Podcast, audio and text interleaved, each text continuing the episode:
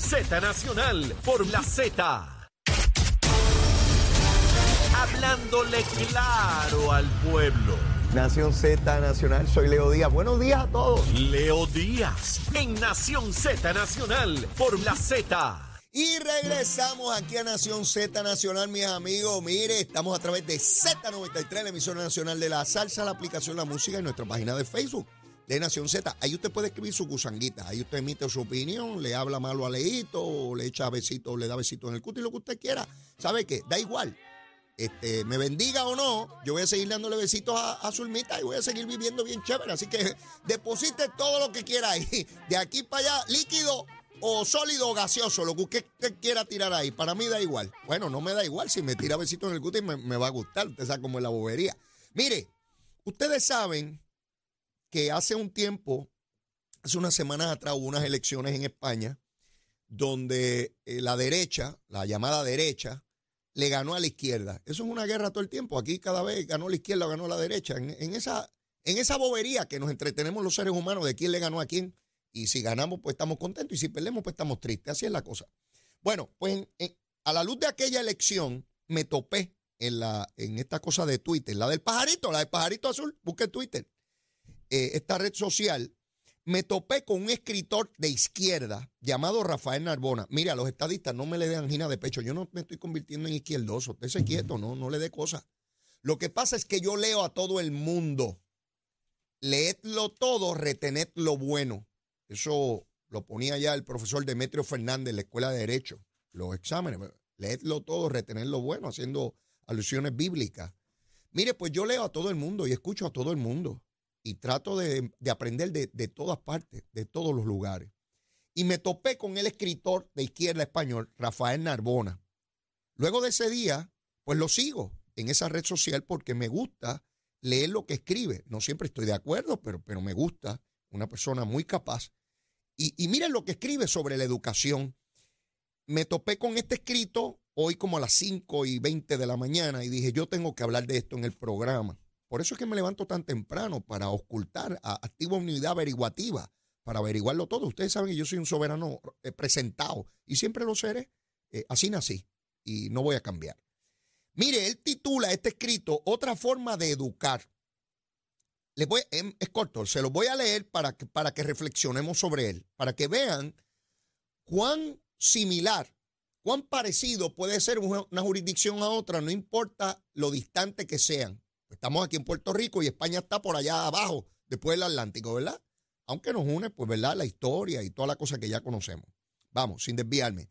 Leo lo siguiente, cito a Rafael Narbona, dice así, no nos engañemos, los profesores no enseñamos, nos limitamos a cumplir con las programaciones oficiales, elaboradas desde un lejano despacho tan inaccesible como la fortaleza del desierto de los tártaros donde se mantiene a raya al mundo real con una mezcla de apatía, burocracia e intolerancia.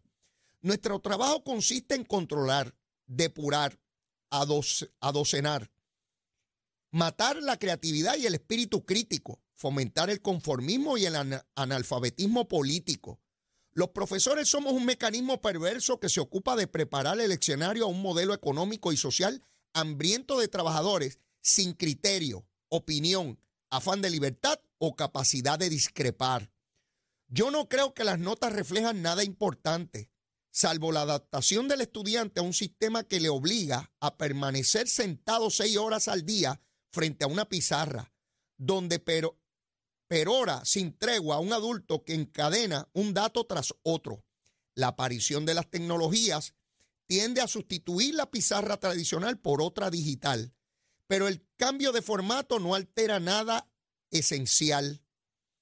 José Luis San Pedro ha repetido muchas veces que el sistema educativo español necesitaría una reforma urgente, menos contenidos, más debates, trabajar para la integración y no para la exclusión. El contenido de un profesor no es calificar, perdón, el cometido de un profesor no es calificar, sino ayudar a cada chaval, chaval es un muchacho, no un joven, saque lo mejor de sí mismo, no se puede enviar a un adolescente o a un niño el mensaje de que no vale para nada. En España, oigan bien, un 30% de los alumnos no obtiene el título de secundaria Indudablemente la culpa es del modelo educativo. La lista de escritores, de escritores con malas notas es abrumadora y menciona un montón de autores que yo no conozco, excepto Saramago, García Márquez, Álvaro Mutis, Rafael Sánchez. Shakespeare sabía poco latín y menos griego y la formación de Cervantes era aún más endeble. Por el contrario, Manuel Fraga ha obtenido unas calificaciones extraordinarias, comandante de Auschwitz. Ah, y Rudolf House, comandante de Auschwitz, fue un alumno aplicado y responsable. En otras palabras, que aquellos que tenían buenas notas resultaron tan bandidos como ese que fue comandante en Auschwitz, donde mataban eh, eh, eh, seres humanos allí. Otro mundo es posible, sí, pero el primer paso debe consistir en reformar la educación. No lo harán los políticos, tendrá que hacerlo los profesores, los maestros. Si no aceptan ese reto, el futuro no se mostrará muy indulgente con ellos. Otra forma de enseñar alumbraría un mundo donde el ser humano podría soñar con ser algo más que capital variable sujeto a oscilaciones del mercado. Yo quise leerles esto para que ustedes vean que los cuestionamientos sobre la educación, la manera en que educamos, es una, una cosa eh, realmente impresionante. Estamos en Puerto Rico, nos cuestionamos la deserción escolar, la falta de recursos, maestros, salarios, la docencia misma. Él habla de los profesores, está hablando a nivel universitario. Esa crítica también existe aquí. Deja en manos de los, de los profesores el cambio, pero a la misma vez dice que son ellos el problema.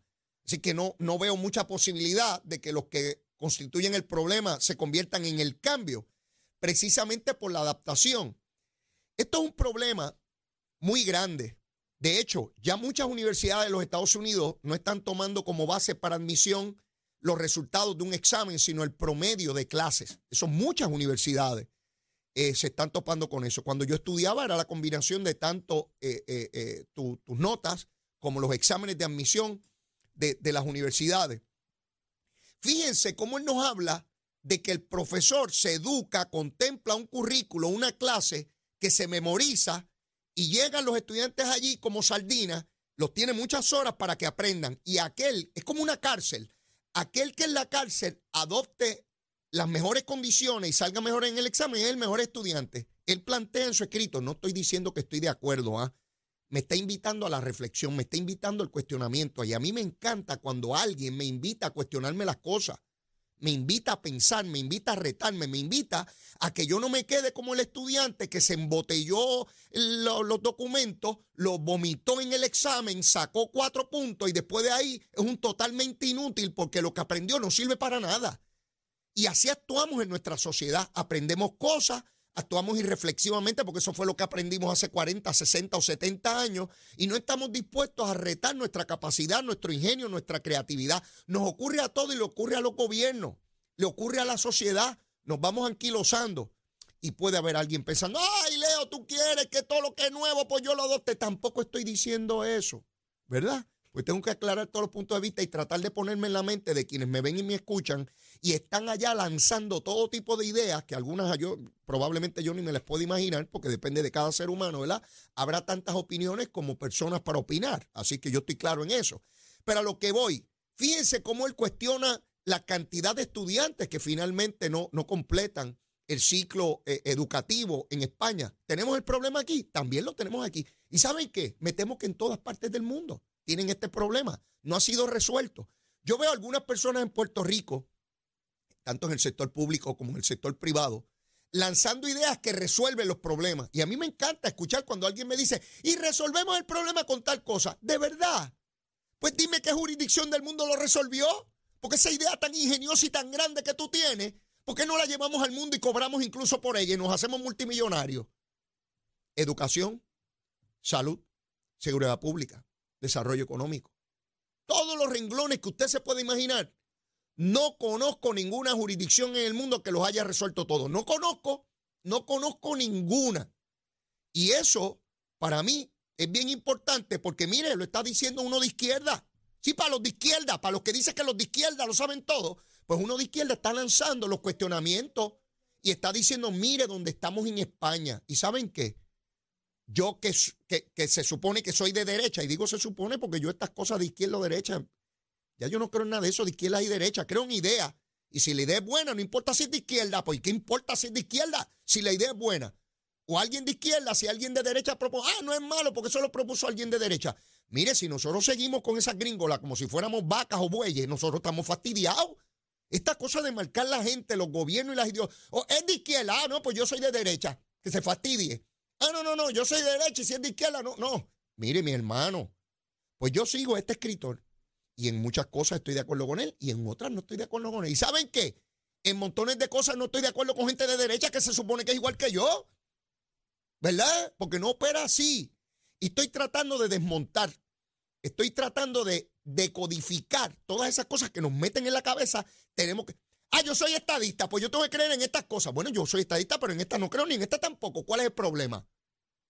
Ah, yo soy independentista, pues tengo que creer en estas cosas y estoy amarrado ahí. No, no opera así.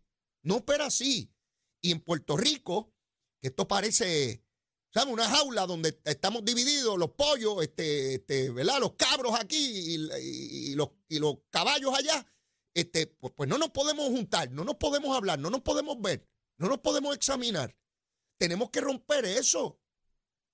Y no partamos de la premisa de que los que son de izquierda son malos y unos diablos y los de derecha son las buenas, o al revés, que los de derecha son unos diablos y unas cosas y los de izquierda son los buenos. No, hay, le he repetido eso mil veces, hay gente valiosa, la inmensa mayoría, en todas las ideologías, en todos los partidos, y, y hubo épocas de mi vida que yo no pensaba así. Hubo épocas de mi vida que yo pensaba que los buenos estaban donde yo estaba y los malos estaban todos al otro lado. Pero que muchas bofetas he cogido en la vida para aprender y entender lo que les estoy explicando hoy. No llegó de gratis. Fue a botellazo limpio que lo aprendí. A botellazo. Porque en momentos difíciles me encontraba gente que se supone que no me ayudara ayudándome. Y los que se supone que me ayudaban no me ayudaban. Y yo decía, pero yo no entiendo esto si se supone que este es malo. Y mira dónde está ayudándome. ¿Me siguen? Sí, sí, todo no puede ser la política esta de PNP y popular y PNP y popular y vamos a darle un botellazo a aquel y vamos a ganarle al otro en la próxima elección. No, no puede ser eso. Tenemos que superar eso. No estoy diciendo que lo vamos a superar mañana porque es parte de la naturaleza humana. Así semos, así semos. Pero alguien tiene que llamar a la, reflexión. Y esta mañana, ¿quién me llamó a la reflexión? Pues este distinguido escritor español de izquierda cogió a Leito Díaz esta mañana y lo sorprendió con este escrito que muy bien lo podríamos documentar aquí y aplicarlo a Puerto Rico. Él es de España, es de izquierda, y yo soy de Puerto Rico y de derecha. Y coincido con él. Mire qué cosita. A los estadistas no se me asusten que no se me está yendo el corazón ni, ni, ni cosa que se parezca, ¿sabe? Uno aprender en la vida todo el tiempo, todo el tiempo, tratando de aprender. Nada, les quería traer eso porque me parece sumamente importante. Ayer Donald Trump hizo historia nuevamente. Este es el hombre de hacer historia eh, eh, eh, todo el tiempo. Y es que sencillamente Donald Trump se convierte en el primer expresidente de los Estados Unidos en enfrentar cargos criminales graves a nivel federal. Esto no es un asunto sencillo. Y yo sé que van a ver, todos los políticos dicen cuando los acusan que es persecución, todos, PNP, populares, independentistas, victoriosos, dignidosos, demócratas o republicanos. Cuando iban detrás de Bill Clinton por aquel asunto de Mónica Lewinsky, decían los demócratas que era persecución política, o nos olvidamos. Y ahora Donald Trump dice que es persecución política. No he escuchado a un político que cuando lo acusan, la primera explicación o justificación es, esto es persecución política.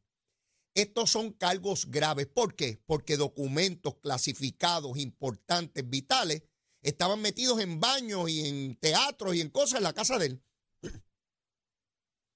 ¿Lo hizo intencional? ¿Fue negligencia? Yo no lo sé. Eso será parte de lo que pase en el juicio. Pero esta no es la primera vez que Donald Trump enfrenta a la justicia. Y a los seguidores de Donald Trump yo les pregunto, ¿qué más tiene que pasar para que se conversan que este señor tiene problemas? ¿Qué más tiene que pasar? Yo pregunto, si en una población de 330 millones de seres humanos, oigan bien, por favor, que el fanatismo es una cosa. Si en una población de 330 millones de habitantes, donde básicamente rompe a la mitad entre demócratas y republicanos, usted no me va a decir a mí que no existe, no uno, decenas o cientos de seres humanos que puedan aspirar por el Partido Republicano reconociendo y validando un sistema constitucional de ley y orden. Y tienen que correr con Donald Trump. Porque esto es lo más grande. El mundo se detiene si no corre Donald Trump. Esa es la cantidad de gente seria que está corriendo ahí por, por la nominación del Partido Republicano. Pero hay que seguir con Donald Trump. El mismo individuo que hizo mil barbaridades y sigue haciendo. Este señor se cree que está en un programa de radio de televisión y sigue manipulando sectores de opinión pública en los Estados Unidos. Yo no veo ahora que este señor desaparezca de la palestra pública y permita gente seria. Este señor agitó seguidores de él para que se metieran en ese Capitolio por primera vez en la historia de esa nación. Y los vimos los videos. No eran demócratas, eran republicanos todos, incitados por este pájaro, que desconocía un resultado electoral que los jueces del Tribunal Supremo, la mayoría republicanos, tres de ellos nombrados por él, le dijeron en todos los casos que llevaron que no había razón ni prueba alguna para decir que se habían robado una elección. Y todavía el pájaro ese sigue diciendo lo mismo. ¿Habrá fanatismo o no habrá fanatismo? Y yo soy republicano y habrá que decir, ah, tú no eres republicano. No, mire, yo soy lo que a mí me dé la gana. Ahora otro va a decir lo que yo soy. Cada cual es lo que le dé la gana de ser. Pues yo soy republicano. Y de esos pájaros que está corriendo ahí, Pence es el único que respeto para ser candidato. No es que no respete a los demás. Ese se detuvo frente a Donald Trump y le dijo, no, no, la elección fue legítima y hay que respetar la constitución. Me demostró que en medio de un ataque nuclear tiene el carácter para enfrentar la mayor adversidad y el temple y el respeto a las instituciones y a esa constitución a la que se debe todo el mundo. Y por eso es que esa nación es grande, por respeto a la ley, a las instituciones, que están todas por encima de cualquier pájaro pájara, demócrata o republicano. Y cuando se gana, se gana. Y cuando se pierde, se pierde. Si perdí esta, pues voy para la otra a ver si la gano. Y si no, no. Y busco un candidato. Pero este señor, jugando ahí, y no se detiene, no se detiene, sigue para adelante. Y va a un debate y ofende personalmente a sus compañeros de partido, ofende a que a McCain, un héroe de guerra, torturado en Vietnam. Decía que él prefería a los que no se dejaban coger, humillándolo. No le llega a los tobillos a quien fuera el senador McCain, republicano, héroe de guerra, torturado. Y este pájaro que lo que ha hecho es pasarse la vida por ahí, de, hotel en hotel, y mujeres, y vacilón, y huelga. Y, eh, eh, este, este sí que es el grande. Mire los valores del Partido Republicano, por el piso con este pájaro. Supone que es el Partido Conservador, y detrás de ese pájaro. No, no, no, de verdad que para que ustedes vean lo frágil que es la democracia. La democracia es tan buena como las personas que decidan luchar por ella. Pero si usted decide ir detrás de un pájaro que hace cualquier barbaridad, más nos vemos, más nos vemos. Esta cosa de que la, lo que ocurrió el 6 de enero del 2021 en el Congreso de los Estados Unidos es lo que cualquiera de nosotros hubiese dicho que ocurría en una república bananera. Pues no ocurrió en una república bananera, ocurrió en Washington, D.C., en la Casa de las Leyes Federal. Piensen en eso a los que todavía están Trump, Trump, Trump, lo más grande y sin Trump. No, no, no podemos vivir, no podemos vivir.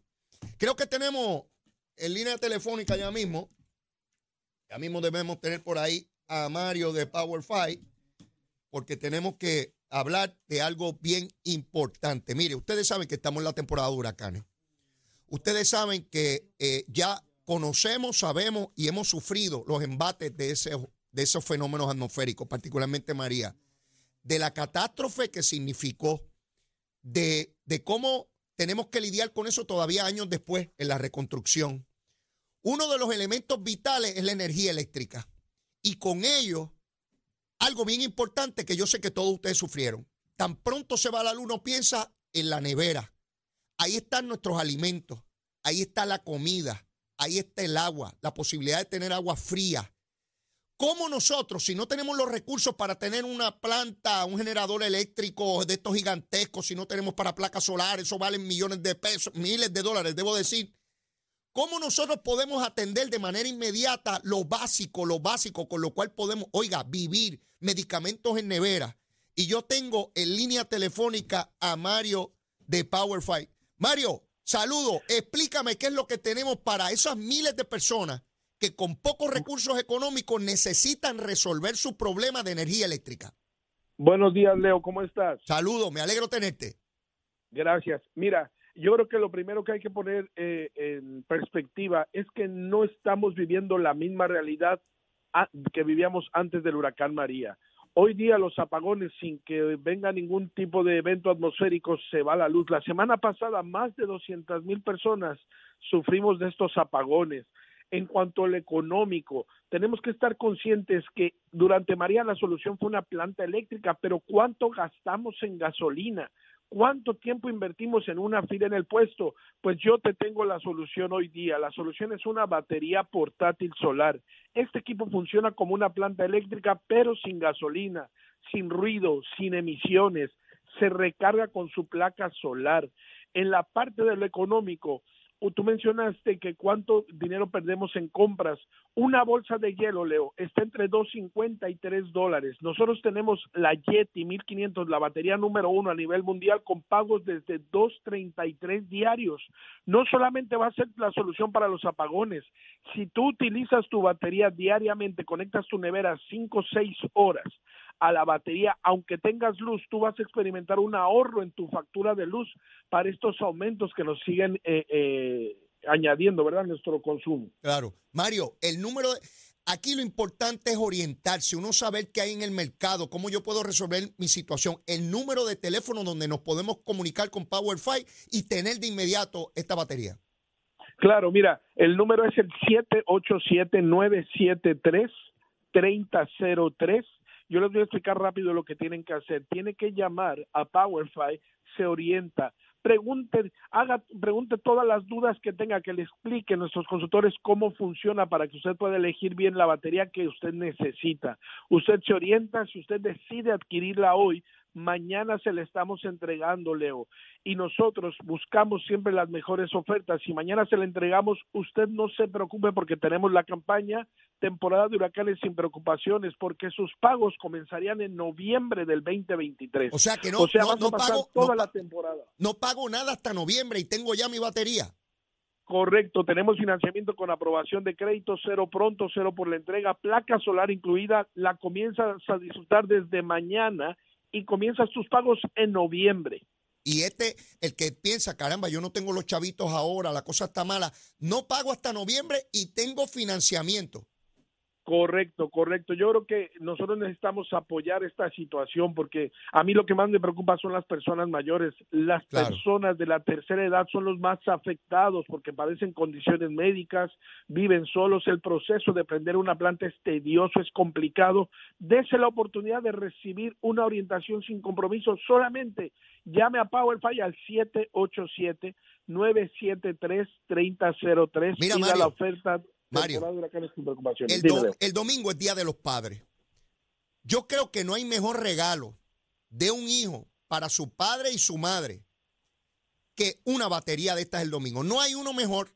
Uno asegurarse de que sus padres, no importa la edad, que si hay una falla eléctrica, su nevera, sus su, eh, eléctricos, electrodomésticos fundamentales para su vida, para, para, para estar bien, sea una batería como esta. Yo invito a todos los que nos escuchan, mire, el mejor regalo para papá el domingo, el mejor, y para mamá, para esos padres nuestros que dieron lo mejor para nosotros, usted llame y no paga hasta noviembre y hay financiamiento 787-973-3003. Mario, ese es el mejor regalo de padres. Claro que sí, claro que sí. Recuerda que no solamente los enseres básicos, también pueden conectarle la máquina de apnea de sueño, máquina de terapia respiratoria. Hay personas que necesitan medicamentos refrigerados. Mire, nuestros padres dieron todo por nosotros cuando éramos pequeños. Vamos a hacer el esfuerzo porque esta situación lamentablemente, Leo, va a continuar. No hay fecha de que esta situación se pueda resolver. Gracias, Mario. Será hasta la próxima. Buen día. Bueno, mis amigos, tenemos que ir a una pausa y luego de la misma ya debe estar por ahí Gabriel Rodríguez Aguiló, llévatela, chero. Buenos días, Puerto Rico. Soy Manuel Pacheco Rivera con la información sobre el tránsito. A esta hora de la mañana continúa el tapón en la mayoría de las carreteras principales del área metro, como es el caso de la autopista José de Diego desde el área de Bucanán hasta la salida hacia el Expreso las Américas en Atorrey. Igualmente la carretera número 2 en el cruce de la Virgencita y en Candelaria en Toa Baja, donde es habitual, y más adelante entre Santa Rosa y Caparra. También algunos tramos de la PR5, la 167 y la 199 en Bayamón, así como la avenida Lomas Verdes entre la American Military Academy y la avenida Ramírez de Arellano. También la 165 entre Cataño y Guaynabo en la intersección con la PR22 y el expreso Valdoriotti de Castro, desde la confluencia con la ruta 66 hasta el área del aeropuerto y más adelante cerca de la entrada al túnel Minillas en Santurce. Por otra parte, la avenida 65 de Infantería en Carolina y el expreso de Trujillo en dirección a Río Piedras, así como la 176, 177 y la 199 en Cupey. También la autopista Luisa Ferré entre Montelledra y la zona del Centro Médico en Río Piedras y más al sur en Caguas. Además, la 30 desde la colindancia de Juncos y Gurabo hasta la intersección con la 52 y la número 1. Ahora pasamos al informe del tiempo. El Servicio Nacional de Meteorología pronostica para hoy un día caluroso con hasta 54% de probabilidad de lluvia a media mañana para el sur de la isla. Sin embargo, en la tarde el porcentaje de lluvia bajará a un 5%. Los vientos estarán del este de hasta 14 millas por hora y las temperaturas máximas estarán en los altos 80 grados en las zonas montañosas y los bajos 90 grados en las zonas urbanas y costeras, con los picos del índice de calor entre los 108 a 110 grados, por lo que se sostiene la advertencia de calor excesivo desde las 10 de la mañana hasta las 5 de la tarde. Para los bañistas y navegantes en las aguas locales se espera oleaje de 5 a 6 pies, con vientos del este de hasta 20 nudos. Hasta aquí el tiempo les informó Emanuel Pacheco Rivera. Yo les espero en mi próxima intervención aquí en Nación Z Nacional, que usted sintoniza a través de la emisora nacional de la salsa Z93.